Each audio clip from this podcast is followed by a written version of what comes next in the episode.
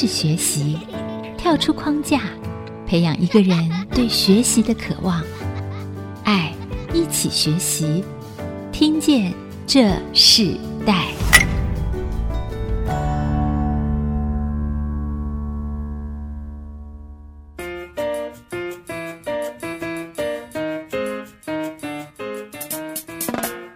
这里是 IC 之音逐客广播 FM 九七点五，我是主持人郭兰玉。你现在所收听的节目是《听见这世代》啊。那我们知道说，在这个时代里头，戏剧这件事情是常常我们可以在很多娱乐媒体上可以看见的。我们知道戏剧的表演带给很多的观众非常多的一个回响，尤其做亲子戏剧。当我们常看到亲子戏剧的时候，我在我孩子很小的时候，我最常带他去看的就是亲子戏剧。每次看完亲子戏剧的时候，你就可以看到他很多很多的回应，所以我们每次听到亲子戏剧的时候，我们就会听到孩子说：“我好喜欢今天的什么什么什么。”所以，我们今天的世代关键字就是“我好喜欢”。跟大家分享，在戏剧中，我们常看见不同的故事，表达不同的情感，看到故事中的主角经历了勇气，经历了这个乐观幽默人格，到他们的人际沟通等等的这样子的一个不同的情境啊，不同的成长。透过这个欢乐的这个时光里头，让所有进到剧场。看这个亲子戏剧的小朋友都拥有一个非常美好的时间啊，同时也在这个戏剧的过程中来认识自己。所以，我们今天呢，因为这个主题，我们就邀请到的是亚东剧团的团长，也是他们的艺术总监王小梅，还有他们的戏剧行销陈坚贞来到我们节目，跟我们分享世代关键字。我好喜欢亲子戏剧的这个教育的一个发展的过程。啊，我们先请团长小梅跟我们听众朋友问声好。听众朋友，大家好，我是亚东剧团的团长，呃，我姓王，我叫王小梅。那坚贞也给我们听众朋友问声好。各位 IC 电台的听众们，大家好，我是亚东剧团的团员坚贞。好，两位声音都很好。那 我先谢谢访问小梅啊，是因为我们知道你是团长，可是你本身啊进入这个戏剧领域的时候，你本身自己就是学戏剧的嘛？哦，我我完全跟这个戏剧这个行业是完全无关才对。呃，因为我高中的时候，其实我是高职，我学商。大专的时候，我到亚东工专读书，我学的是工专公管科，所以其实跟戏剧是完完全全没有关系的。那照理来讲，也很难踏入这个行业。那是因为一个很奇妙缘故，让我有机会进入到亚东团契。那个时候还没有亚东剧团，但是那个是一个学生的团契。我后来才知道是一个基督教的团契，因为进入到的这个亚东团契。也没有想到，在这个团契里面的辅导姐姐，她本身她是过去有在中央电影公司跟台视当过编剧，朱文。那后来我们都叫她朱姐，因为朱姐的缘故，使得我开始接触到这个戏剧。那我也不晓得这位朱姐，她其实本身是有一个意向、一个使命，她希望将来。能够带领一个剧团，然后用这样的方式来传福音，所以我因为这样的缘故，在这个团契里面听到他有这样的一个意向，这样的一个梦想，所以也因为这个接触，慢慢慢慢，他在这个团契里面，比如说写剧本啊，然后让学生一起来演戏，用这样的一个方式来认识圣经。其实这些都让我对于这个所谓的戏剧也好，圣经也好，甚至于这个信仰，多了更多的好奇。嗯，这是很奇妙的一个经历哦。是，那你原本学商的嘛？对。你那时候在学商的时候，本来想要做什么？或许我根本没有想我要做什么，因为很简单，其实是这样子。我我生命当中一个非常严重的事情，就是我生了病。那我生的病是一个气喘病，从七岁开始，一直到我大专。或许在我人生当中，我没有什么志向，因为我也不敢想我有什么志向。那这个病其实是非常严重的。那医生也是说，这只能治标不能治本，所以我是一个非常每天需要吃药打针的一个人。应该说，我安全过关就已经很不错了，所以我很难也不敢去想说我未来到底要做什么。那我们学公管，基本上你大概就是做一些些所谓的品质管理啊什么的，在一般的或者说科技公司也好，工厂也好，你就是做这方面的管理人才。所以我也以为是这样子。那只是没有想到，就是我说的，我进入到这个团期以后，对我的人生有一个很大的反转。嗯，你刚刚提到气喘，因为我之前一个小学的很好的同学，他就是气喘，所以他每天都要带那个喷剂，对不对？对。那我知道那个是非常辛苦的。对对对。那你有没有在你成长过程中有一点点曾经想过你会参与戏剧或是跟音乐有关的事情？呃，我我妈妈说我是一个从三岁开始哈，我还不会叫我自己的名字，但是我已经听了一首歌我就会唱的人。哇，所以说其实好像不能说在我的生命当中没有那个那个潜质，可是那个潜质在我的呃小的时候，或者在我国小，我的国小老师他也觉得我是一个可以在音乐上面被训练的人，所以曾经跟我的父母谈过说，啊，要不要让他进入到音乐的学校？因为我爸爸是一个非常传统的外省籍的人，他的思维就是戏子无情，所以他们其实是非常不希望我走艺术这方面的路。所以其实种种因素，不管我的家庭教育，或者是我个人身体上的这个气喘病的问题，都好像不太可能允许我走戏剧啊或音乐这种艺术的路。嗯，那时候你读亚东工专的时候，对，你就进入亚东团契嘛，然后你开始知道有这个戏剧这个领域，对不对？对，然后你进去，然后你那时候进去的时候，你一投入就是很喜欢嘛，然后你就完全的进入到这个、呃、其实学习做戏剧就好像参加一个社团一样。我觉得在大专的时候，你在亚东团契，我们大家做戏剧，做戏剧啊，都还好。可是今天如果谈到工作，这就是另外一回事。对父母来讲。第一个，他们根本搞不清楚到底是什么样的信仰；第二个是你要把它当一份职业，这真的是完全不可能的事情。所以，即便我觉得当时感觉自己好像想要进入这样的一个领域，成为自己的工作，根本是不可能的事情，因为家里面的反对是太厉害了。基本上那个时候，其实亚东还没有剧团。只是一个亚东团契，嗯，所以我父母说：“那你要进去这个地方，如果你真的要变成工作，你吃什么喝什么？”朱姐呢，她也真那时候都还没有开始成立一个剧团，没有办法成立剧团，也经费从哪里来？那在这种状况之下，其实对我来讲是完完全不可能进入到亚东剧团的，所以这个是一个很长的故事。那所以刚刚开始，在我没有办法呃用这样的一个方式来用戏剧的工作。呃，做传福音的事情的时候，我怎么办呢？上帝就很奇妙开了路。嗯，那我第一一开始的时候是加入了耕耘会有一个圣乐团，后来又有机会我进入到电视的歌唱比赛，我得过冠军。那家里面觉得说，好吧，那你去当歌星好了。其实我的志向并不是要当歌星，虽然我有机会接触滚石啊这种唱片公司，嗯，但是我自己是觉得说我真的不想要走这条路，我也自己认为自认为自己不合适。就没想到空中语教室的那个彭彭慧老师，那他们有天韵诗班，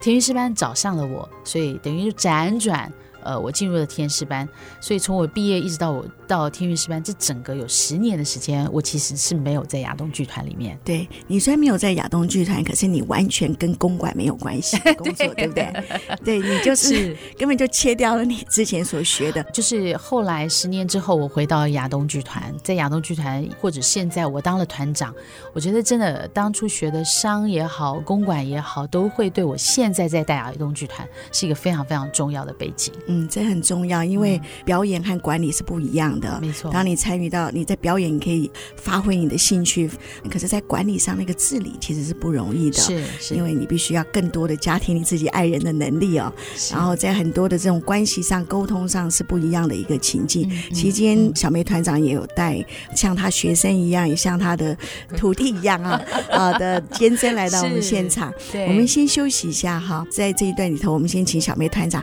推荐一首歌。歌曲可以代表你在这个人生很多你原本没有想过你会走到一个戏剧这个领域里头，然后你甚至连志向都不敢去想的这样子的一个生命啊，整个改变。我们是不是呃，请你推荐一首歌曲来跟我们的听众朋友分享？我想我推荐一首歌，这个是亚东剧团的一个剧叫《莫哈拉》，这个剧里面的一首主题曲。那这首主题曲叫做《试炼》。其实人生里面的确会经过许许多多的风风雨雨，许多的波折，但是有的时候经过这些风雨跟波折之后，人的生命才会有成长。所以《失恋》这首歌其实就有这个意义。好，那我们就在听《失恋》这首歌的同时，我们先休息一下，我们下段再回来。试炼，哪有成长？没有挣扎，哪有得胜？年轻人啊，年轻人，在身家里恩典满地，坚定的相信，虔诚的仰望，他正在前面为你开道。有心有我的道路你没有走过但绝对情深是恩典翅膀载着你飞升。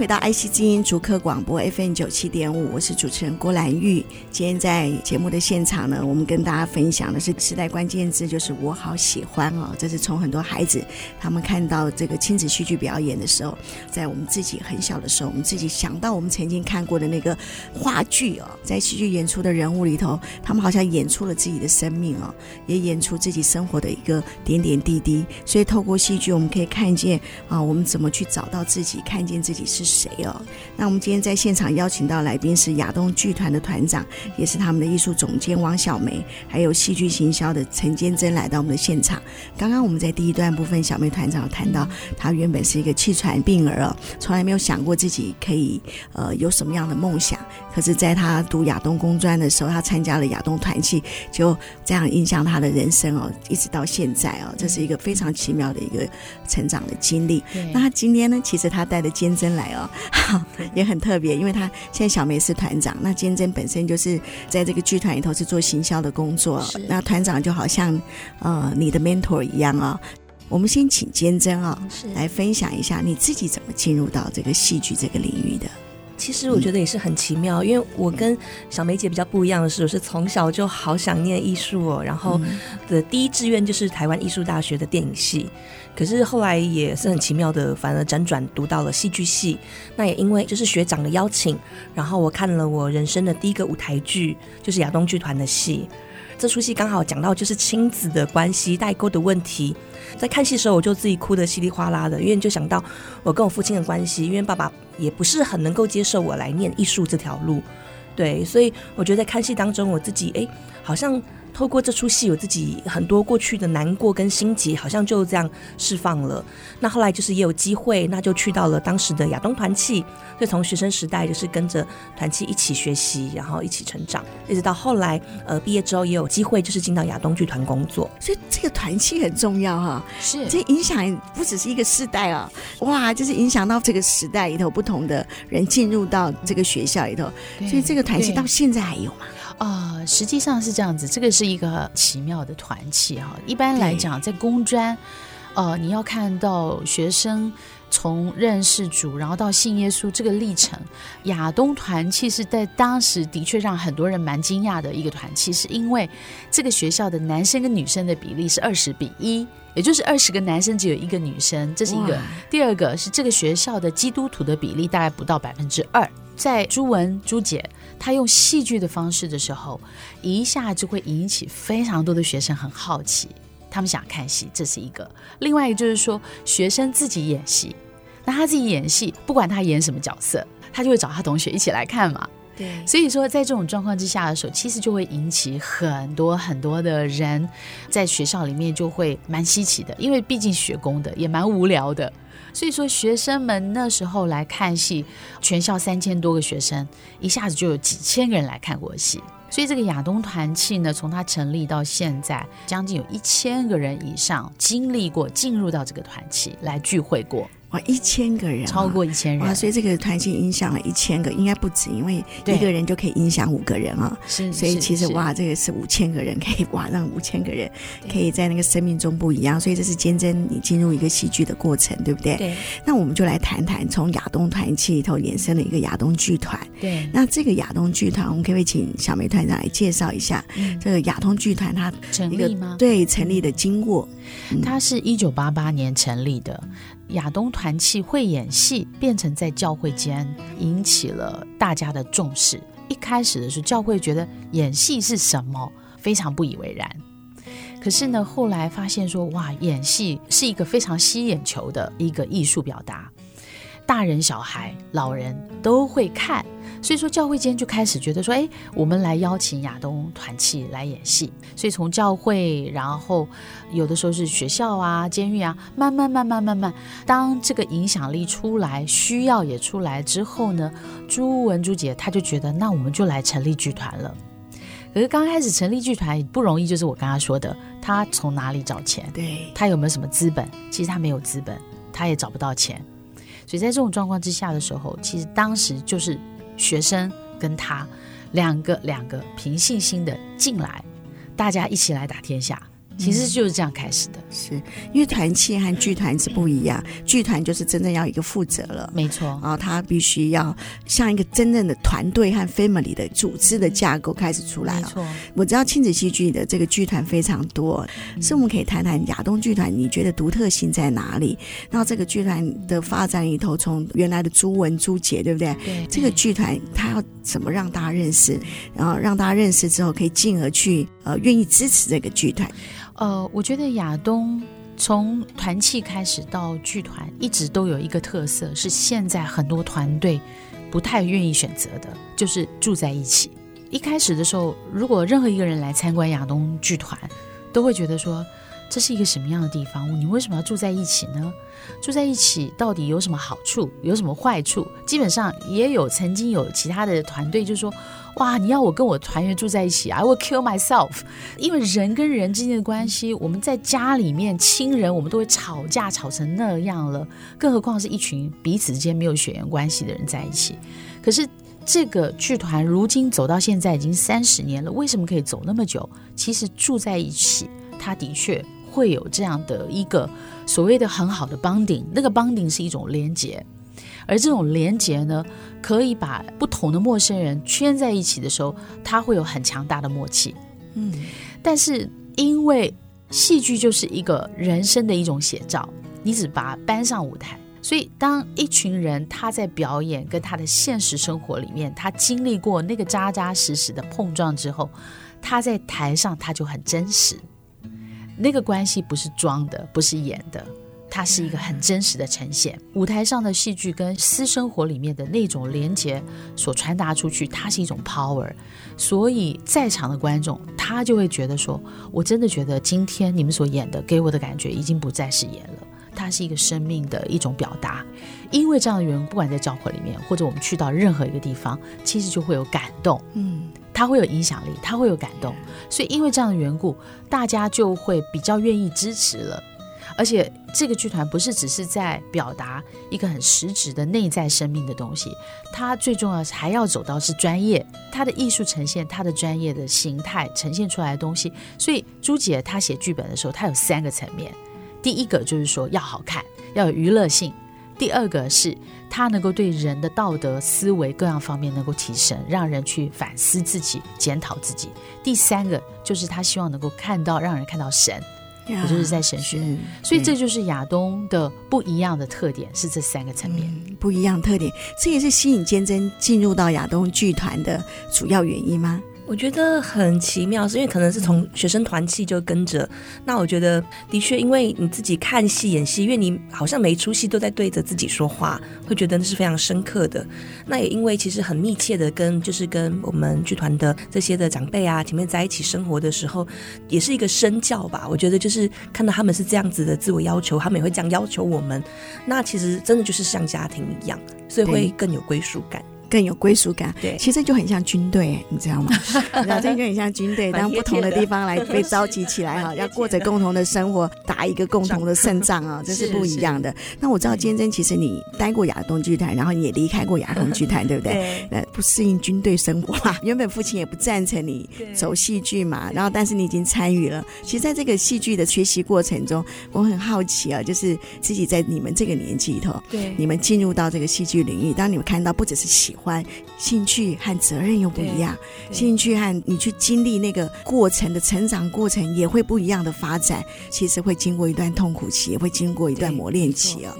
等会我们在第三段部分，我们要请见证来跟我们分享，好不好？好的，好。那你给我们在这一段部分推荐一首歌，来代表你进入戏剧生命的一首歌的一个表达，好吗？这边的话，我选择一首是之前亚东剧团的一个大型歌舞剧《彩色雨》的里面的一首歌《美梦成真》。好，那我们在《美梦成真》的这个歌曲里头，我们啊、呃、先休息一下，我们下段回来。不要紧张，眉头儿放松，眼神变柔和，两颊牵笑，请看着我。眉头儿放松，眉头儿放松，眼神变柔和，眼神变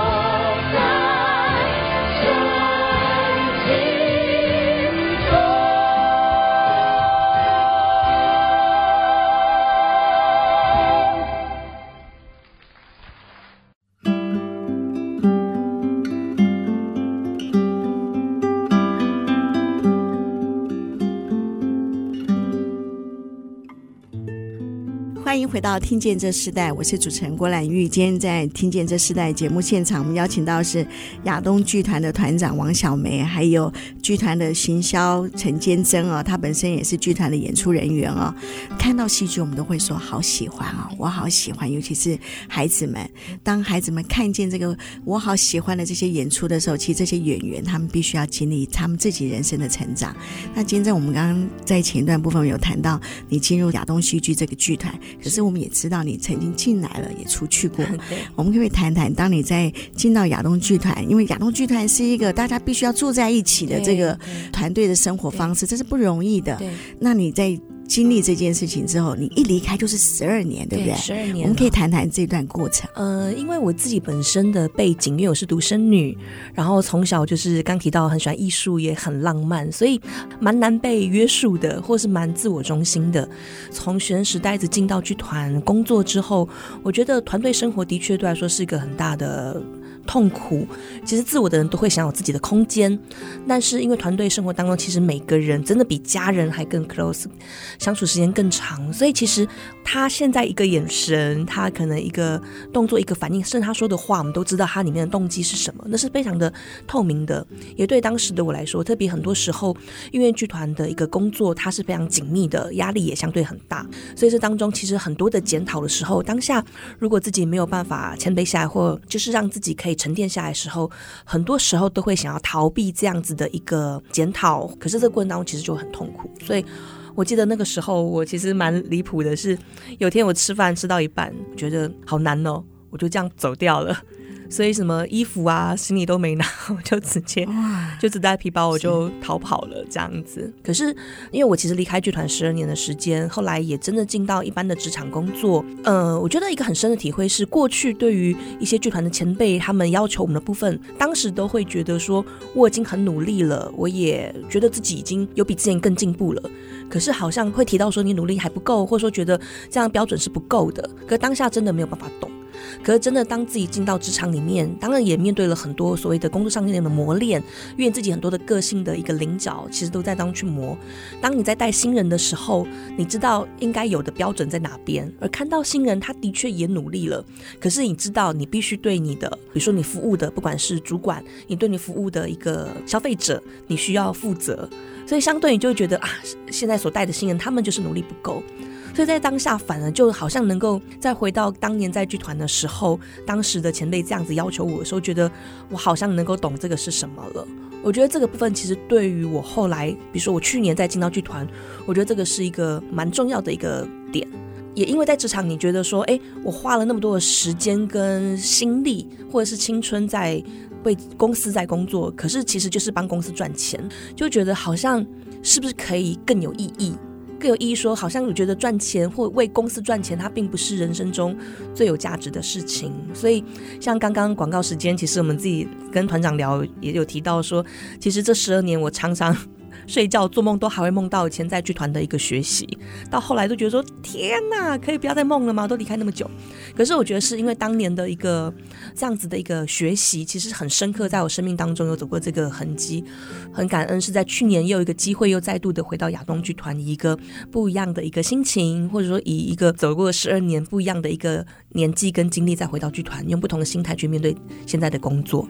啊，对，十二年啊，不算长，也不算短啊。对，但这是一个很好的一个磨练。那我发现你跟小妹团长不一样的地方是，小妹团长学公馆，但他一路就是在音乐和戏剧里头，对啊，没有离开过。那你自己学戏剧艺术的，对不对？可是你曾经进入到职场，在职场学管理，在职场学管理，学理性，太奇妙。我们生命中里头，我们都会经历我们自己的完美主义。其实完美主义是很困难的，常常会囚禁我们。有时候我们自己不知道，我们在生命中有时候觉得我们已经很好，可是当我们一在一个互动过程中，或是一个关系中，我们才发现，诶，为什么会被激发出我对这件事情的在意？常常就会让我们在这个在意的过程中产生很多的冲撞。可是这是很好的，你知道吗？当当我们被生命被冲撞的时候，我们才会更清楚知道我们自己是谁。那同样像金珍这样的分享里头，这会让你看到戏剧真的如人生哈，人生真的如戏剧 啊，是不是啊？所以戏剧真正的。影响力是什么？我们可以请小梅团长跟我们分享。呃，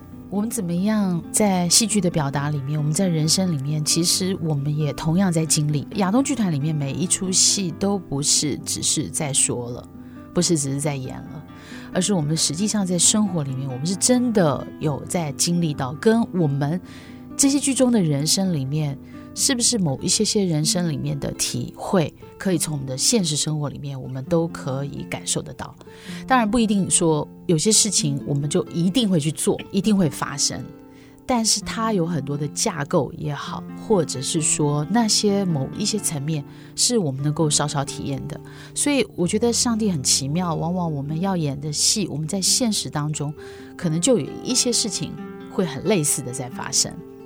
我们可以谈谈，就是当你们选好主题、选好这个脚本的时候，你们自己编撰这些故事嘛？但是这些故事其实都是可能是来自我们生活中真正发生的事情。那在你们演出的时候，我们可不可以谈一些，就是有没有一些特别的回应？你们其中的一出戏，或者说在你们的巡演中，或是各大表演里头，你们真正看到这个戏剧和人的生命产生了一个什么样不同的回忆？我可以举一个戏哈，就是《莫哈拉》这个剧。其实《莫哈拉》这个剧。剧呢，就是主角他本身有情欲方面的软弱，这方面的软弱其实是很严重。那可是后来上帝是透过借着一个梦，让他梦醒了以后，梦境跟现实生活已经要走一样的路，他就觉得说哇，很可怕。如果我照着梦里面走的话，我会被卖成奴隶。后来现实生活，当他一梦醒的时候，他就拒绝了那个本来的诱惑，以至于他不会把他自己变成一个卖身为奴隶的人。这个剧里面其实就是谈到一个人的软弱，怎么样靠着上帝的恩典得到好像一个拯救，然后就一个改变了。实际上面那时候我们为了要演这个剧，我们是带着团契的学生一起演。有的人软弱是他的抽烟，结果很奇妙，因为演这个剧，我要求学生，其实我们约法几章，就说如果你们要这样，你们才来演这个戏，否则你们也不要来演了。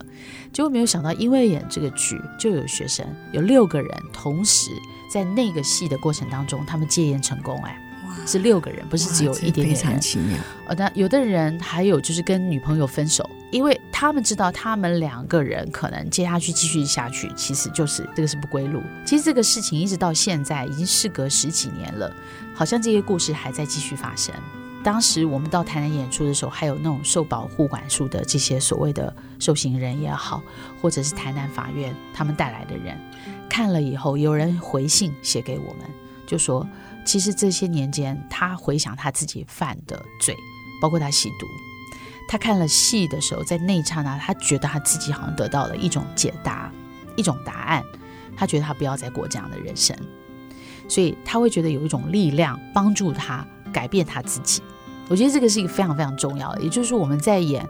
莫哈拉》这个戏的时候，我们就提到，有的人有酒瘾、烟瘾。啊、呃，有的人是三 C 瘾，你不知道他有哪种瘾，可是这种上瘾，你要断掉这个根是难的。嗯，一旦上瘾，所以当他们看的戏的时候，就带给他们一种力量，那个力量是他们想要做不一样的人，走不一样的人生。一个是我们自己演戏，我们自己经历；一个是我们演戏的时候，观众去经历。那这些东西、这些事情，我们怎么样知道呢？有的时候都过很久很久以后。有人才会告诉你说，原来当初看了那个戏，他们后来决定。所以其实这些都是现场或者是事后观众回应里面，让我们看到说，原来戏剧的力量不是只有在那一刹那的影响，还有到后来，甚至于他们人生当中发生的事情是原来跟剧中也很类似。他们觉得哇，那个戏在告诉我说我要小心了。其实这样的例子非常多。听呃小梅团长这样讲的时候，我就想到，就说。一出戏哦，他在演出的准备的过程里头，他其实就已经让呃演出者，让所有参与的演员里头，他们已经像练劲一样，哎，对，自己像练如精金一样练，不断的七次练银子的过程里头，先改变自己的生命，对，然后才能够真正在站在舞台上的时候，真实的跟观众们做一个最真诚的互动。我们在下一段部分，我们来谈谈就是戏剧和教育的结合。我想是这是很多父母而且很多家庭他们。非常关注的一件事情。哎，小梅团长来跟我们分享一首歌曲，让我们听众朋友来从这首歌曲里头来听听我们在戏剧里头曾经经历过的这个事情。好，呃，我想我就介绍一首歌，这首歌是我们的音乐歌舞剧，叫做《Monkey》。那谈到的是亲子之间代沟的问题，可是也透过一些事件的发生之后，再带回到亲子能够和好的关系。这首歌叫《希望在明天》啊，希望在明天。好，我们就在这首歌里头，我们先休息一下，我们稍后回来。我曾疑惑，为何你是我父母？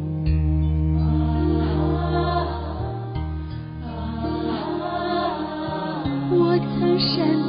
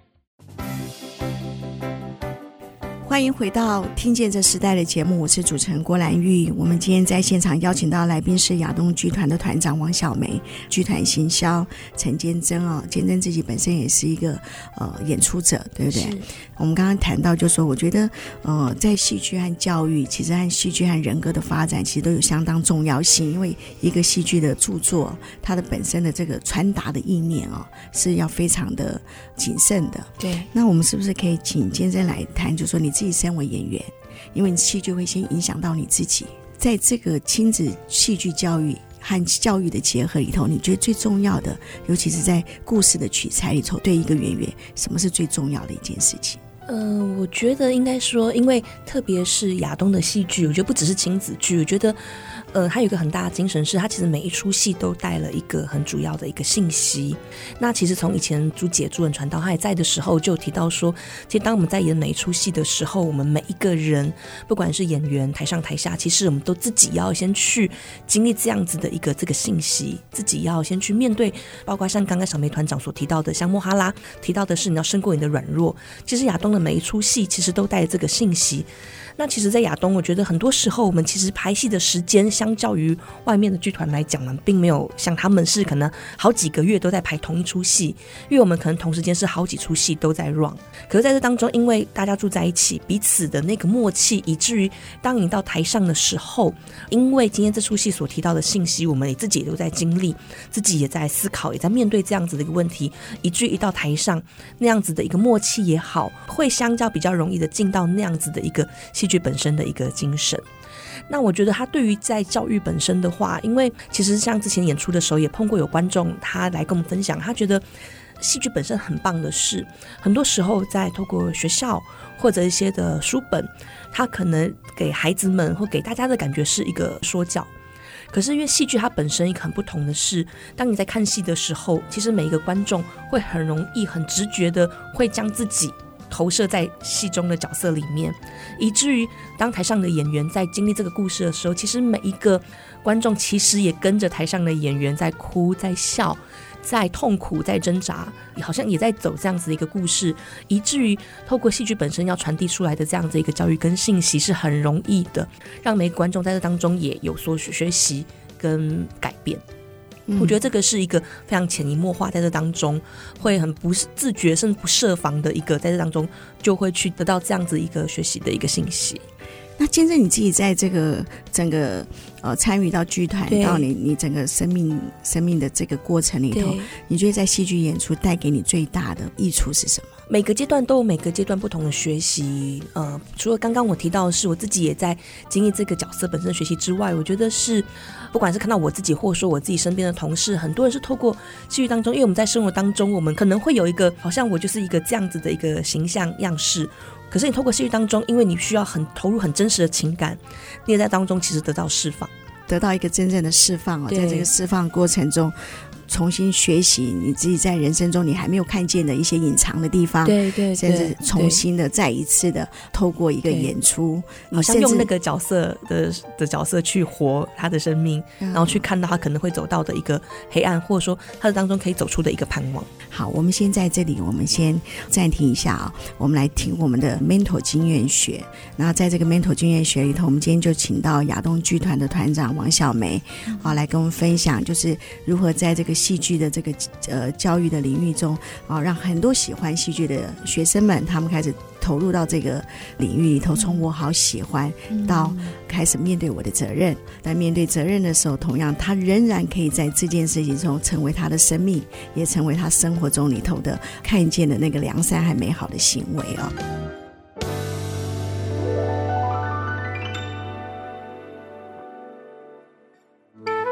想彼此的学习价值，建立良善的生命传承。Mentor 经验学，听众朋友，大家好，我是亚东剧团团长王晓梅。呃，我从事戏剧这个工作将近这二三十年的时间里面，我特别期盼的就是我们能够传承到下一代。然后就是在这个传承的当中，有更多人看到这种所谓的戏剧传福音的价值。这个戏剧传福音的价值，不只是要把福音带出来，更重要的是，我们希望生命影响生命，生命能够改变。特别是在很多很难改变人成长里面，有很多是从呃从家庭来的遗传也好，模仿也好。呃，他的身心灵各样方面的行为跟想法，但是亚东剧团的戏剧希望能够帮助想要来参加戏剧的这方面工作的人，不只是满足他们的兴趣而已，而是更重要是找到他们生命的命定。有的时候，有些人他想要做戏剧，可是实际上他根本不知道他自己生命的命定是什么，他根本不知道他自己。到底哪些是他很长处，哪些是他其实生命当中的短处？所以因为这样子花在绕道的时间已经非常的多，所以其实透过这样的戏剧的工作的里面，在亚东剧团我们又住在一起。其实我们不但是带到他在戏剧工作上面，他要知道他的标准，跟他想要他应该要走到的要求，但是更重要的是他能够找到他自己。所以这个是呃能够在梦想。跟实际的里面找到那个平衡，然后才能够让他在戏剧的工作上面稳扎稳打的去成长，也能够把这样的一个戏剧或者这个艺术在呈现的时候，他能够带给观众的感觉不是一种虚幻的，而是一个非常正面的、有力量的，可以实践在他生活里面。我想这个是亚东剧团现在在工作里面，呃，真正在培养人或者是在。带领人的一个很重要的主轴。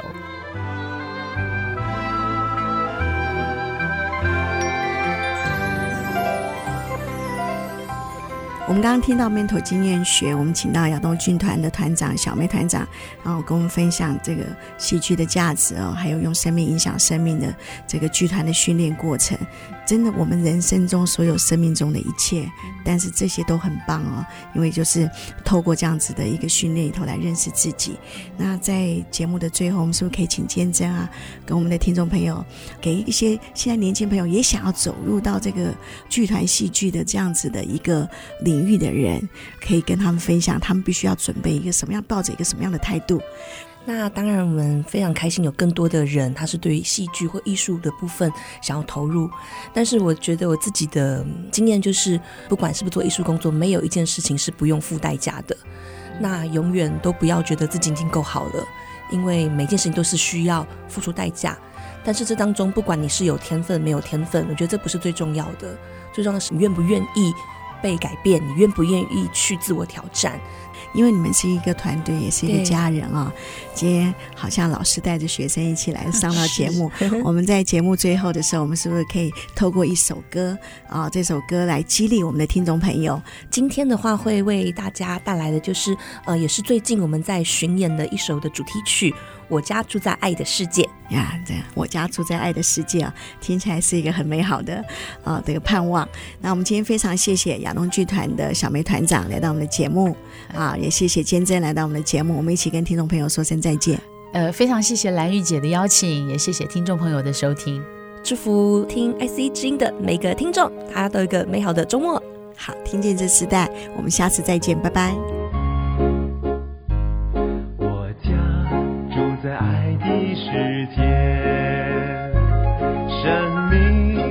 是新的一页。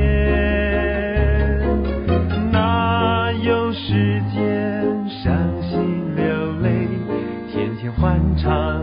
美妙音乐，很想要你到我的世界，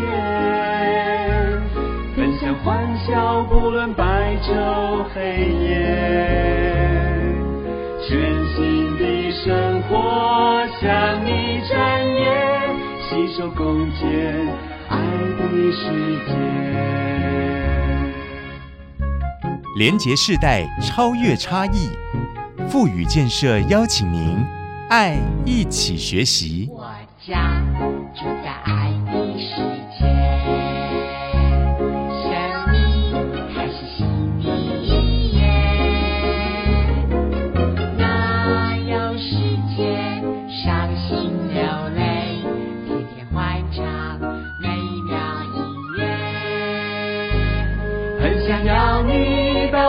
的世界，分享欢笑，不论白昼黑夜，全新的生活向你展演，携手共建爱的世界。很想要你到我的世界，分享欢笑，不论白昼黑夜。全新的生活向你展演，携手共建爱的世界，携手共建爱。